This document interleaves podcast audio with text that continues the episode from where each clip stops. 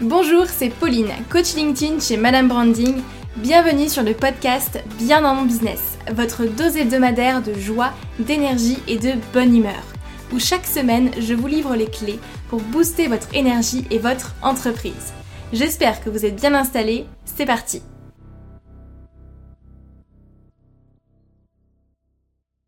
Bonjour tout le monde, j'espère que vous allez bien, j'espère que vous êtes en forme. Cette semaine, on se retrouve ensemble pour un nouvel épisode de Bien dans mon business et je suis hyper contente de vous présenter euh, une nouvelle interview, d'ailleurs comme à chaque fois, parce que je passe quand même pas mal de temps pour les préparer en amont ces interviews et puis pour vous donner en tout cas vraiment quelque chose de qualité. Si vous avez suivi un petit peu l'évolution de Madame Branding cette année, vous savez que euh, je suis devenue organisme de formation en début d'année et que j'ai obtenu ma certification Calliope le euh, mi-juin cette année.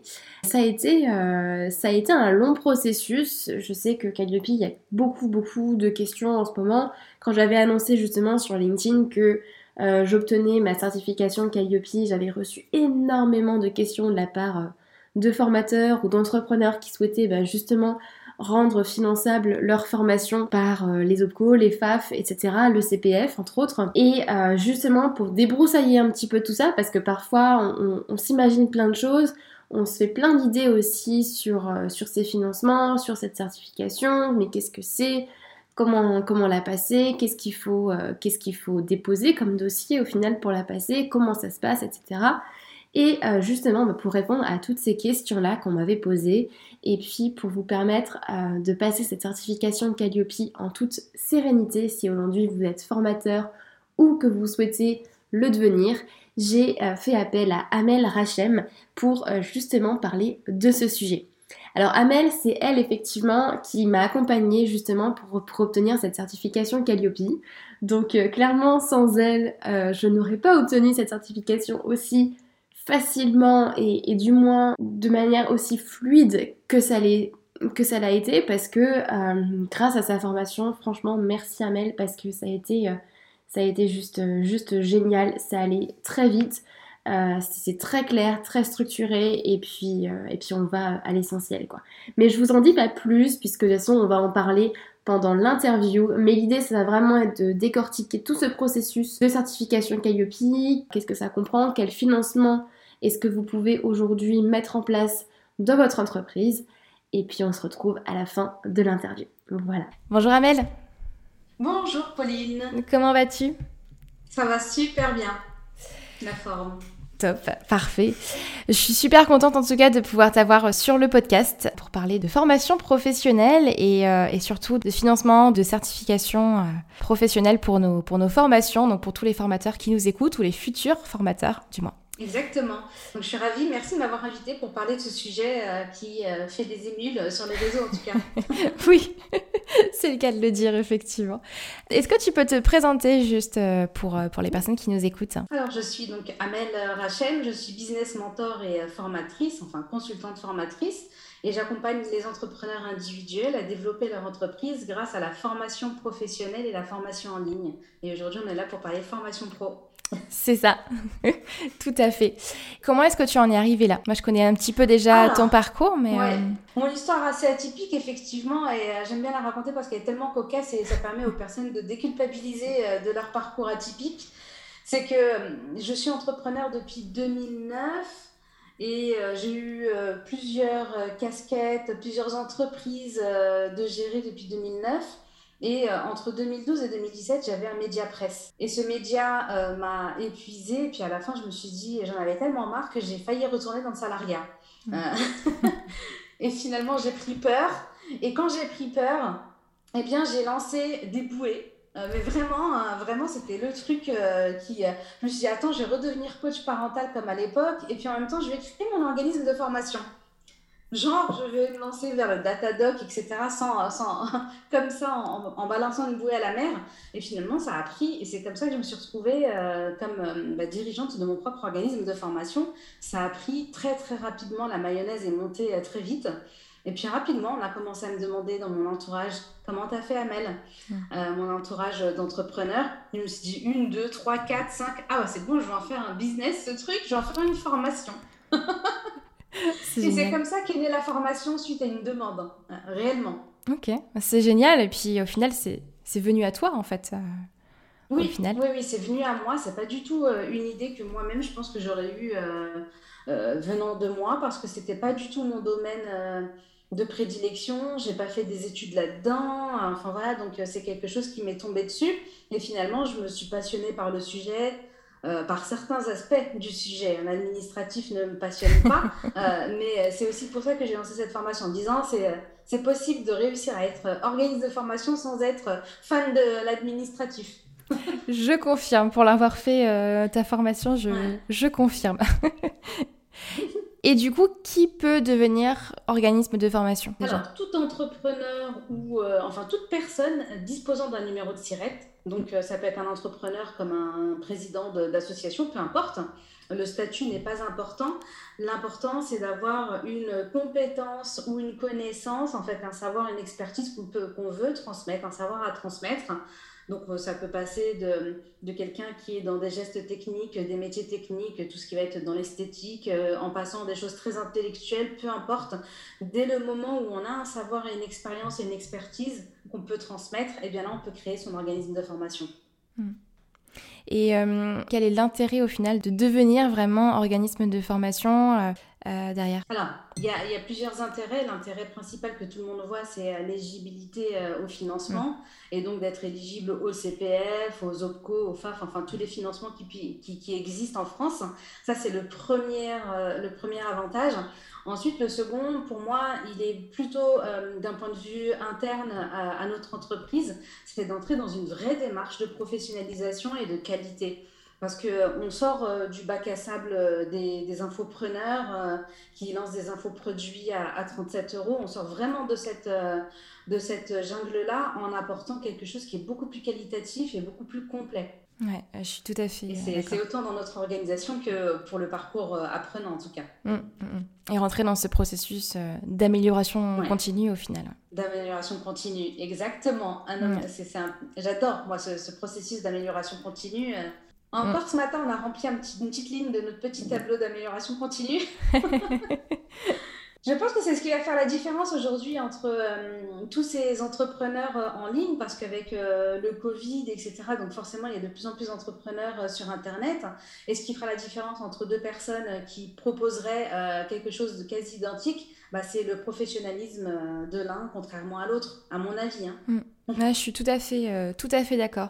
Et puis tu vois, pour la grande perfectionniste que je suis, moi, ce processus d'amélioration euh, continue me va euh, parfaitement. T'as kiffé le truc, c'est ça? Ah ouais. moi, j'adore, tu sais, peaufiner les trucs, améliorer sans cesse, sans cesse.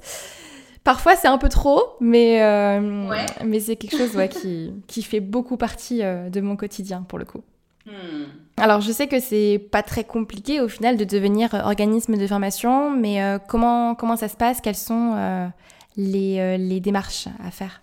Alors, il y, a, il y, a quelques étapes à mettre en place, enfin à passer pour réussir à devenir organisme de formation éligible au financement, parce qu'on peut être organisme de formation sans être éligible. Hein. il y a des subtilités que certains euh, ont du mal à, saisir. Mais la première étape, c'est de se déclarer auprès de la DRITS de sa région. La DRITS, c'est la Direction régionale de l'économie et de l'emploi et du travail euh, et de S, je me souviens plus. et des solidarités, je crois, un truc dans le genre, parce qu'ils ont changé d'acronyme il y a très peu de temps. Et euh, on doit faire sa déclaration auprès d'eux. À, l'époque, on le faisait par courrier. Ensuite, c'était par mail avec la crise sanitaire. Et puis aujourd'hui, ils ont créé une plateforme spécifique où on peut faire les démarches totalement de manière digitalisée. Donc, ah. envoyer notre dossier et on a le, petit curseur d'avancement. Ça, c'est top. Ah, ça, je savais pas. Oui, c'est tout nouveau. Toi, tu es arrivé avant. Donc, euh, Ouais, bah, quand je l'ai fait, tu vois, au mois de. que c'est euh, environ. Que ah oui. Ah, super. Quand, quand, quand, moi je l'ai fait au mois de mars, tu vois, c'était encore par courrier. Donc j'ai envoyé carrément euh, par courrier, par la poste. Ah oui, il y en a, c'était des indécrottables certaines drittes. Il fallait envoyer. Hmm. La, seconde étape ensuite, bah, c'est de faire sa déclaration auprès de Calliope, enfin de s'inscrire auprès d'un certificateur pour obtenir la certification qualité Calliope. Donc euh, on passe un audit euh, qui nous permet de vérifier qu'on réponde bien au référentiel national qualité qui a été euh, pondu suite à la réforme de la formation en 2019. Ouais. Et donc, du coup, c'est ce qui remplace aujourd'hui le Datadoc qu'on avait avant, c'est ça? Oui, exactement. C'est ce qui va remplacer le Datadoc à partir de janvier 2022. Euh, le Datadoc va être euh, a priori supprimé. Euh, après, c'est possible qu'il conserve une utilisation pour référencer les organismes certifiés. Hmm. Alors, grande question que moi je me suis posée avant de, de, devenir organisme de formation et une question qu'on m'a aussi euh, pas mal posée euh, directement, c'est est-ce que les organismes de formation sont faits uniquement pour les personnes qui font des formations en présentiel ou est-ce que ça fonctionne également pour le distanciel?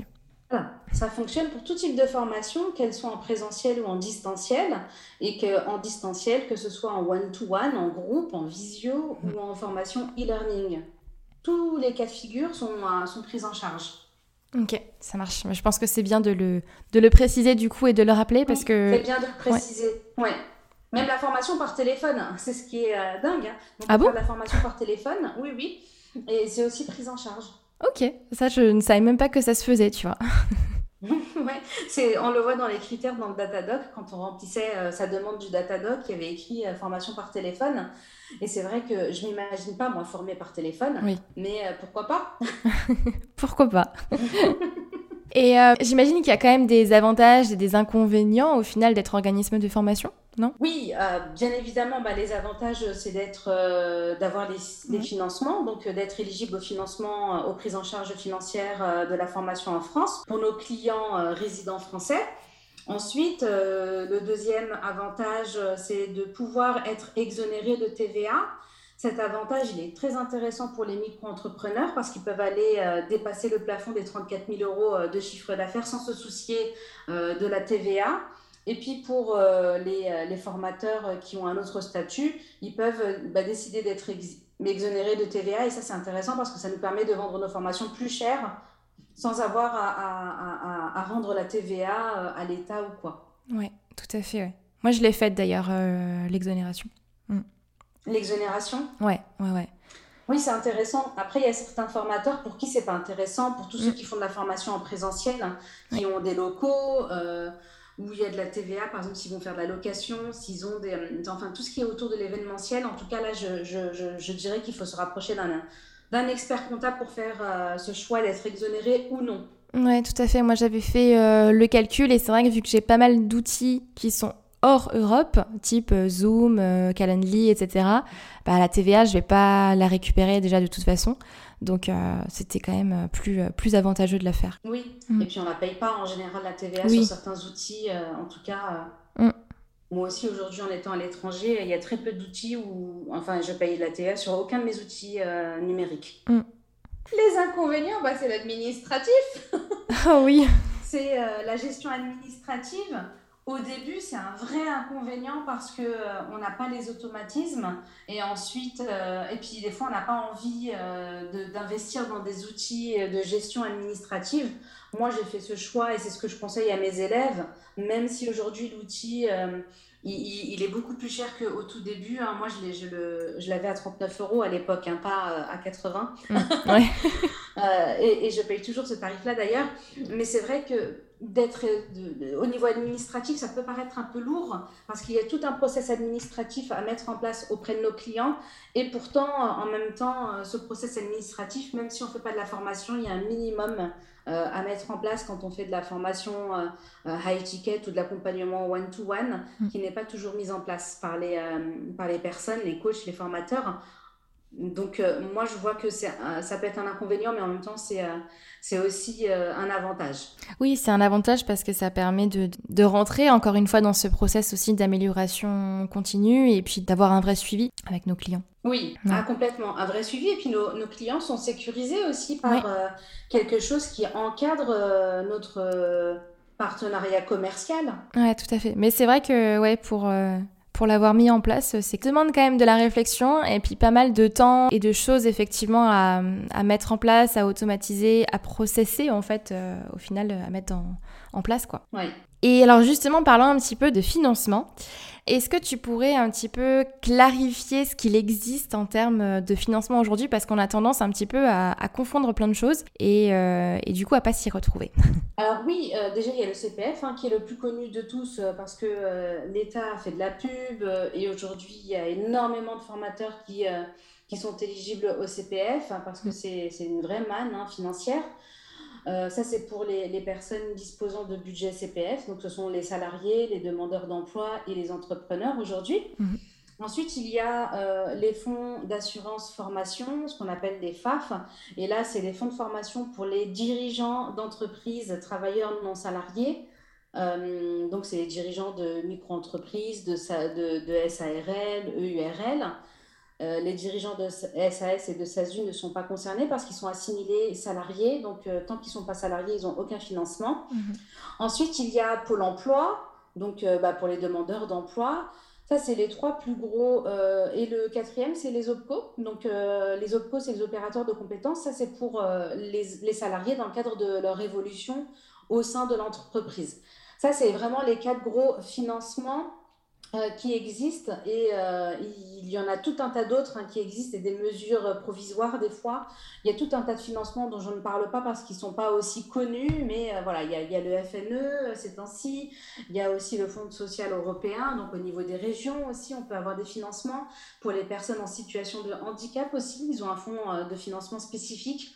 Donc il y a vraiment une pléthore de financements en France pour la formation. Ouais, effectivement, il y a, y a, beaucoup de choses.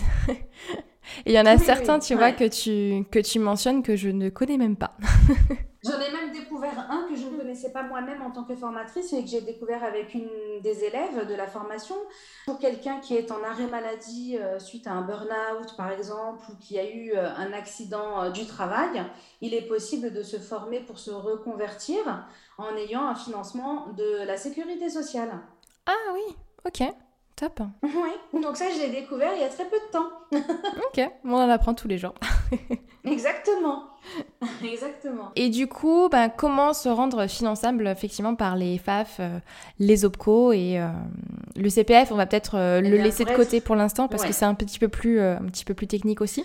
Pour être éligible au financement de la formation professionnelle, il faut bah, à partir du 1er janvier 2022 être certifié qualité Calliope. Mm.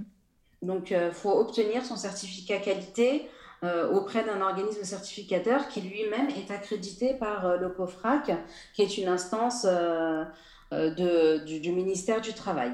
Mm. Et est-ce que tu peux bah, justement dire un petit peu plus sur cette certification? Qu'est-ce qu'elle comprend? Qu'est-ce que qu'est-ce que c'est en fait? Pourquoi est-ce qu'elle a été créée? Alors la certification, euh, déjà, euh, c'était une volonté, euh, je pense, de, de, mieux gérer les organismes de formation. Ils ont essayé avec le Datadog, sauf que le Datadog, ça n'a pas fonctionné pour la régulation des organismes. Et donc ils ont mis ça en place pour réellement améliorer le contenu, le contenant des formations. Donc ça, c'est la première chose. Ensuite, pour obtenir son certificat qualité Calliope, il faut passer ce qu'on appelle une journée d'audit de certification auprès d'un certificateur accrédité.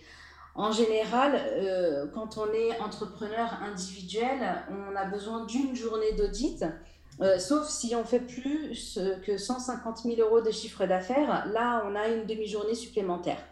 Ensuite, l'audit, il se déroule selon les actions qu'on a euh, en tant qu'organisme de formation. Parce que les actions de formation, elles se déclinent en quatre actions. Il y a l'action de formation, l'action de bilan de compétences, l'action de validation des acquis de l'expérience, donc de VAE, et euh, l'action de formation par l'apprentissage. Mm. Ce sont les quatre actions qui vont être euh, euh, qui sont possibles de faire en tant qu'organisme de formation.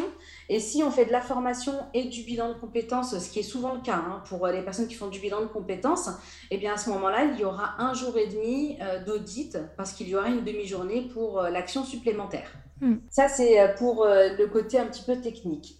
En général, donc l'auditeur, il va nous demander de préparer notre journée d'audit en préparant notre, notre plan d'audit qui va reprendre tous les indicateurs et les critères qui nous concernent, parce qu'on n'est pas concerné par tous les indicateurs et par tous les critères selon ce qu'on propose comme action, si on fait de l'apprentissage, la VE, du bilan de compétences ou de la formation. Et euh, il va vérifier qu'on est euh, dans les clous euh, au niveau de la qualité et du processus qualité de la formation professionnelle. Concernant les organismes certificateurs, bon, on peut trouver la liste de ceux qui sont accrédités directement sur le site du, ministère du Travail. et puis, ils sont une vingtaine hein, à être accrédités, un peu plus d'une vingtaine. Et la journée d'audit coûte en moyenne 1000 euros hors taxe. Mm. c'est ça. C'est effectivement ce que, ce que, ce que j'avais fait, parce que du coup, effectivement, je l'ai passé au mois de juin. Alors moi, j'avais fait un peu moins d'une journée. Au final, elle est partie beaucoup plus tôt que prévu, parce que elle m'a dit euh, c'était tellement bien préparé que, euh, bah, que, du coup, on avait fini euh, quoi quelques heures avant. oui, bah là, c'est parce que ton, ton cas était, euh, était OK. Imaginons que tu aurais eu une mm. non-conformité euh, relevée par euh, l'auditrice. Mm. Tu aurais pu, bah, du coup, avoir une nouvelle journée d'audit, tout simplement parce qu'elle n'aurait pas respecté les délais. En fait, une journée d'audit ne peut pas faire moins de 6 heures normalement. OK. Même si euh, l'auditeur va s'ennuyer, faut pas hésiter à discuter. Enfin, moi, je me souviens quand j'ai été auditée, pareil, c'était moi, c'était une demi-journée parce que j'étais déjà certifiée qualité euh, d'un autre euh, certificat qualité de la formation, KNEFOP à l'époque. Et donc, j'avais un allègement. C'était une demi-journée, mais au bout de deux heures, on avait terminé. Mais après, elle m'a posé tout un tas de questions hein, qui lui étaient utiles à elle aussi en tant que formatrice. Hein, j'avais bien vu. Mm. Oui, c'est ce qu'on a fait, effectivement. On a bu un petit thé, tu vois, on, a discuté. Je lui ai montré euh, mon bureau, comment je travaillais, etc. C'était euh, hyper sympa, mais c'est vrai que vrai que l'audit c'est bien déroulé. Ça, j'étais euh, quand même très très contente. Grâce à ta formation, franchement, parfait. Super. Ah bah c'est cool. Effectivement, déjà, il faut dédramatiser. Les gens ont peur de l'audit, alors qu'en fait, c'est simplement une vérification de nos processus administratifs et qualité et puis vérifier bah, qu'on met bien les choses en place. Et puis, il n'y a pas de refus derrière. C'est-à-dire que si on a une non-conformité, on peut la lever. On a un délai pour, euh, mm. de correctif. Il n'y a pas de refus direct. Ah, tu as une non-conformité, ton, ton organisme n'est pas certifié. Donc déjà, ça, il faut dédramatiser. Hein. Mm. Et les auditeurs sont des humains euh, euh, avec des émotions comme nous tous. Donc, enfin, toi, ça s'est bien passé. Moi aussi, ça s'est très bien passé. Mm. Ouais, c'est ça, c'est ça. J'étais un petit peu stressée, je t'avoue, avant. Euh, le stress est un petit peu monté parce que tu te dis quand même, il y a quand même quelqu'un qui va venir chez toi pour, euh, pour évaluer au final euh, ton organisme de formation, tes process, etc. Mais, mais après, quand il va confiant et que tu sais que tu as tout fait bien comme il faut, ça va. Ça, ça dédramatise un petit peu. C'est ça, exactement. Et euh, quelle est au final du coup la grande différence avec le Datadoc Alors le Datadoc c'était une plateforme euh, donc en ligne, c'était une base de données comme le mot l'indique data. Hein. Euh, c'est-à-dire qu'on devait, on devait uploader toutes nos, toutes nos preuves hmm. et c'était sur une vérification documentaire. Donc, et puis ça manquait de logique. Mm. Le Datadoc, euh, à mon sens, manquait de logique. Euh, le, Calliope, pour moi, est beaucoup plus facile que le Datadoc parce que Calliope, euh, ça part sur une vraie démarche professionnelle de terrain. Pour moi, c'est la grosse différence. Hein. Ensuite, bien évidemment, il y a d'autres différences. Hein. La deuxième chose qui a été ajoutée, qui est sur laquelle c'est une vraie différence aujourd'hui, c'est autour de tout ce qui est euh, autour des formations pour un public en situation de handicap. Donc si on a mis en place des choses, eh bien on doit le dire. Si on n'a rien mis en place, on doit le dire et on doit se mettre en lien avec des partenaires, etc. Donc c'est comment on intègre, en fait, c'est le côté inclusion euh, qui est tout nouveau dans, dans, ce domaine-là. Avec, avec Calliope.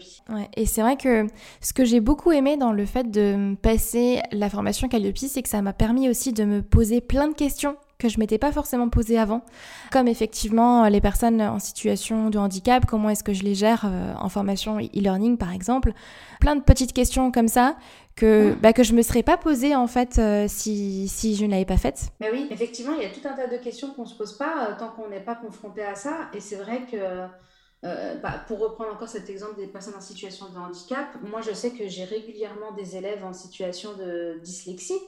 Et donc, du coup, je fais en sorte que mes euh, supports PDF, euh, bah, c'est le minimum, c'est pas compliqué, quoi, mais qu'ils soient adaptés euh, à, la lecture de personnes souffrant de dyslexie. Et ça, c'est quelque chose qui, est, qui est facile à mettre en œuvre. En tout cas, la prochaine étape que je mettrai, moi en tout cas en place, c'est de sous-titrer toutes mes vidéos pour la rendre accessible aux personnes malentendantes. Ouais. Ouais, ça, il faudrait que je le, que je le mette en place aussi, effectivement, sous-titres sur les vidéos. Parce qu'aujourd'hui encore, on est à une ère euh, du digital où mm. euh, bah, tout le monde a accès à tout et euh, l'idée, c'est de, bah, encore une fois, d'être dans l'inclusion, en tout cas. Mm. Toujours dans ce processus de qualité et d'amélioration continue. Exactement. Et euh, une question qu'on me pose euh, beaucoup quand je parle justement euh, de la certification Calliope et du fait que, que mes formations sont aujourd'hui éligibles à un financement OPCO entre autres, il y a beaucoup de gens qui ne savent pas effectivement qu'ils ont un budget formation qu'ils peuvent utiliser. Alors le CPF, effectivement, comme tu l'as dit, le, le, gouvernement fait pas mal de pubs. on commence à, le savoir hein, qu'on a tous un, un compte CPF qu'on peut utiliser. Est-ce que tu peux, euh, tu pourrais expliquer rapidement comment est-ce qu'on sait qu'on a un budget euh, FAF, OPCO? Comment est-ce que ça se passe? Comment est-ce qu'on le voit? Alors, euh, déjà, pour le voir en tant qu'entrepreneur, en tant qu'entrepreneur, donc peu importe notre statut, ce qu'on va faire, c'est qu'on va aller se connecter sur notre espace URSAF, donc notre espace en ligne de l'URSAF, et on va aller télécharger notre attestation CFP, donc de cotisation à la formation professionnelle. Sur, cette attestation, il y aura écrit si on a des droits qui sont ouverts parce qu'il faut avoir cotisé au minimum un euro, quoi, en tant qu'entrepreneur. Mhm. Et il y aura écrit de qui on dépend, si on dépend euh, de la GFIS ou de la FIFPL ou du FAFCA. Pour le FAFCA, c'est très facile à savoir parce que ça concerne que les artisans. Dès le moment où tu as une carte d'artisan, euh, tu dépends du FAFCA.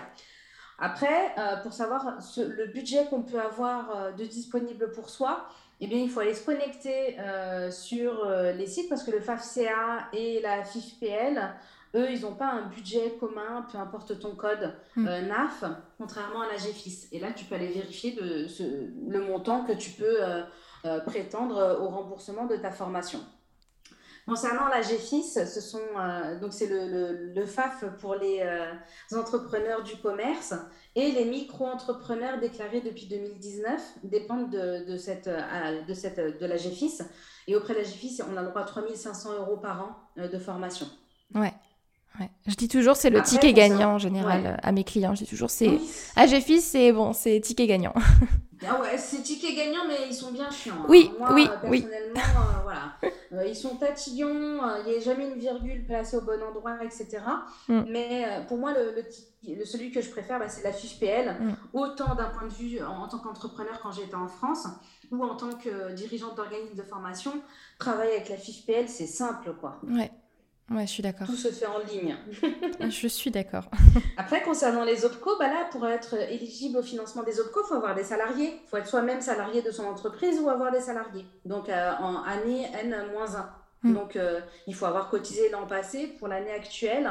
Et là, il faut euh, se rapprocher de son expert comptable qui a fait la déclaration. Parce qu'en général, quand euh, l'expert comptable va payer les taxes, c'est lui qui va aller payer la taxe pour l'éducation et la formation. Et donc, du coup, il, vous dira si vous dépendez de tel ou tel ou tel OPCO.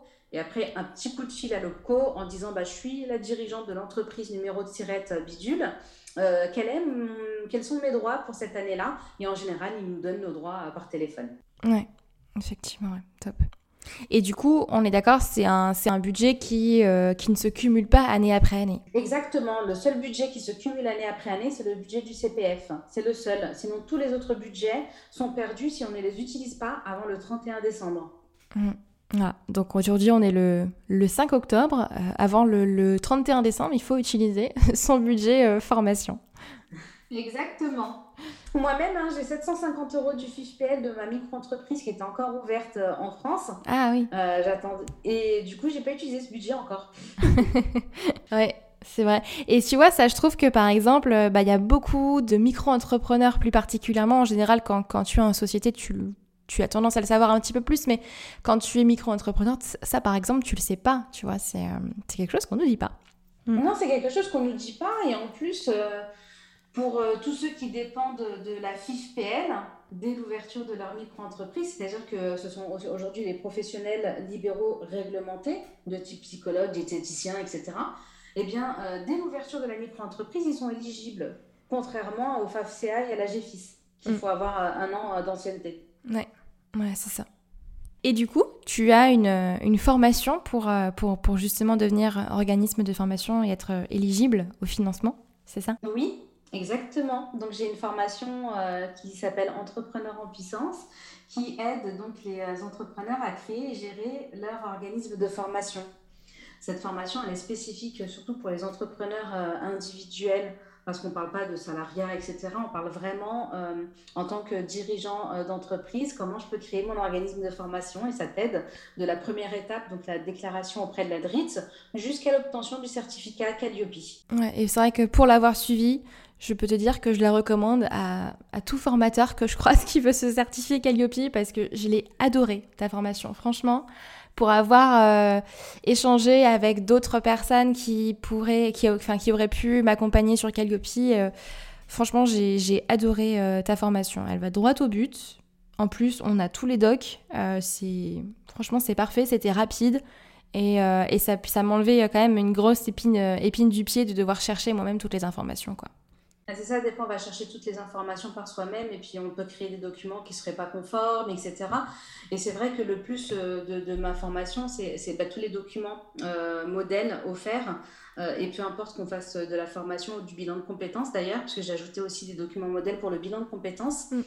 Et, euh, et puis bah, ce côté où j'ai créé une formation pour des entrepreneurs qui n'ont pas le temps, quoi. Donc euh, des formations à rallonge, c'est pas pour moi. Moi, je sais que euh, mes clients n'ont pas le temps parce qu'ils ont un business à faire tourner. Et donc, du coup, j'ai vraiment pensé la formation pour qu'elle soit rapide à ingérer et digeste aussi, très digeste. Ouais, c'est ça. Moi, je me souviens, je, je sais pas si, si tu te souviens, on, avait échangé ensemble au téléphone en février à peu près, quelque chose comme ça. Et, euh, et donc, j'avais, euh, c'était euh, le jour même, j'avais envoyé donc tous mes documents pour, pour devenir organisme de formation. Et euh, ben, badaboum, euh, trois semaines après, ils me reviennent, euh, ils me reviennent en me disant, ben, le contrat est pas conforme, ça va pas, il y a des choses qui sont contradictoires, etc. Parce que je l'avais rédigé moi-même et il était pas, bon, il pas conforme, ça allait pas. Et du coup, j'ai pris, ben, j'ai pris celui que tu avais mis dans la, dans la formation. Et puis là, c'était bon. En deux semaines, c'était réglé. J'étais organisme de formation, c'était bon. C'est vrai, des fois, on, a tendance à, à, vouloir modifier certaines choses. J'ai des élèves qui me demandent, est-ce que je peux modifier le contrat, etc. Je lui dis, tu peux pas le modifier. Mm. Je dis, tu peux ajouter des clauses, mais en retirer ou en toucher, non. Euh, parce que c'est des, des, contrats et des conventions qui sont... Euh, euh, qui répondent aux exigences. Et c'est vrai que l'idée, c'est, c'est ce que je disais, j'avais dit à une autre élève qui me dit Ah, mais j'ai pas le temps, Ahmed, je suis pas sûre de réussir, t'es sûre tu veux pas le faire pour moi, etc. Je dis Non, non, non, je dis Il faut que tu comprennes la démarche. Je dis Maintenant, tu mets tes œillères comme un cheval, tu mets tes œillères, tu regardes ni à droite ni à gauche et tu m'écoutes bêtement, tu mets ton cerveau sur ta tête de chevet. et, tu suis bêtement mes indications et elle l'a fait en très peu de temps. Euh, bah, numéro de déclaration d'activité et puis ensuite Datadoc. Hein. À l'époque, c'était encore le Datadoc, donc. Mm. Et finalement, elle était contente de m'avoir écouté parce que ça lui avait euh, permis bah, d'être éligible au CPF pour son lancement. Mm. Bah c'est ça, c'est exactement ça. Et je trouve que du coup, bah c'est encore plus rapide parce que moi, je me souviens, donc j'ai été organisme de formation euh, le 13 avril, je crois, mi-avril, quelque chose comme ça. Et, euh, et ensuite, donc j'ai j'ai tout de suite fait tous les devis pour faire passer l'audit pour la certification Calliope. Et euh, mi-mai, j'ai commencé effectivement à me mettre sur la certification Calliope. Ça m'a pris deux jours, deux jours et demi. Euh, j'ai planché sur ça, j'ai regardé toutes tes vidéos, j'ai fait tous les documents et en deux jours, c'était bouclé en fait. C'était fait. Et, euh, et, comme tu dis, ouais, j'ai mis des œillères, j'ai regardé, j'ai écouté, j'ai fait et puis voilà. Donc ça va plus rapidement.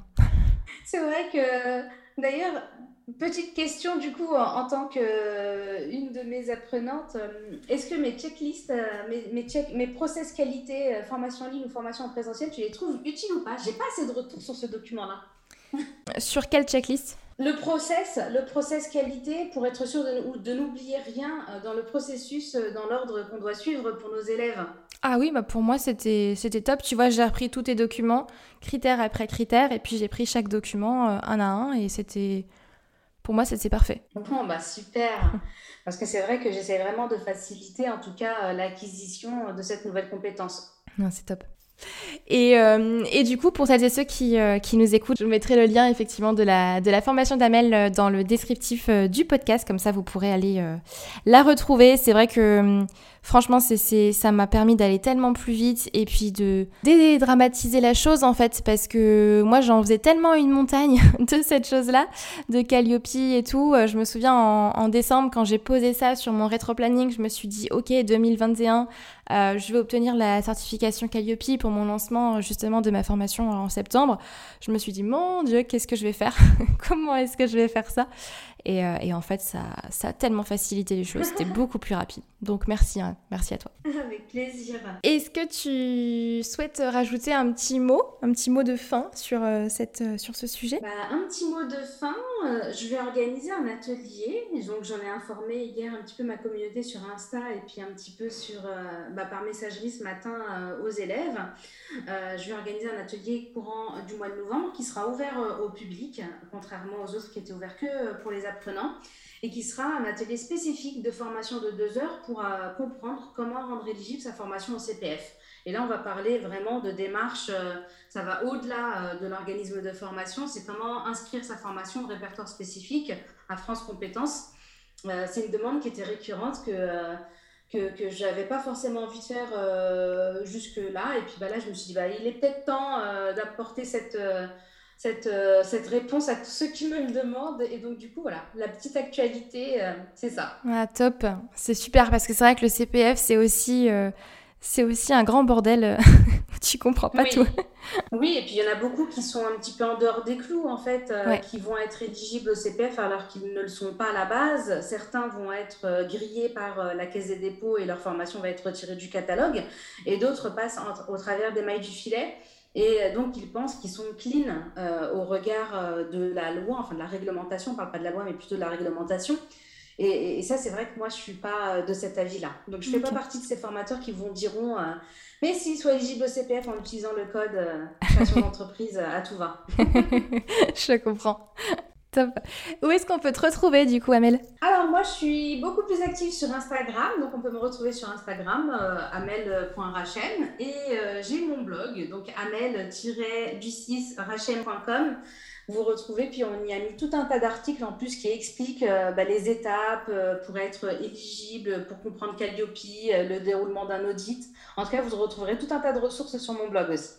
Parfait. Et donc, pour rappel, je mettrai effectivement le, lien de ta formation également euh, dans le descriptif euh, du podcast pour celles et ceux qui, qui veulent obtenir Calliope avant, bah, avant la fin d'année, là, du coup. Exactement, parce que c'est possible. On a le temps. Oui, oui, oui, oui. Bah, moi, c'était euh, c'était assez rapide, donc on, a, on a le temps, effectivement.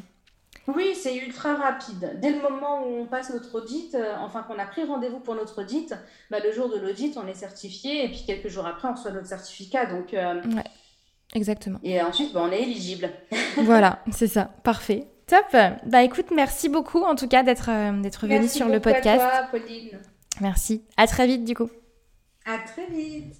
Et voilà les amis, cette interview est terminée. J'espère qu'elle vous aura plu. J'espère qu'elle vous aura éclairé en tout cas sur, euh, les financements euh, à la formation professionnelle qui euh, sont pas forcément très, faciles à décortiquer quand on ne connaît pas le sujet. C'est pour ça qu'il y a des personnes qui sont spécialisées aussi d'ailleurs sur ce sujet et experts dans le domaine comme Amel. Grand merci d'ailleurs à elle. Si sa formation vous intéresse, je vous ai mis le lien en description de ce podcast.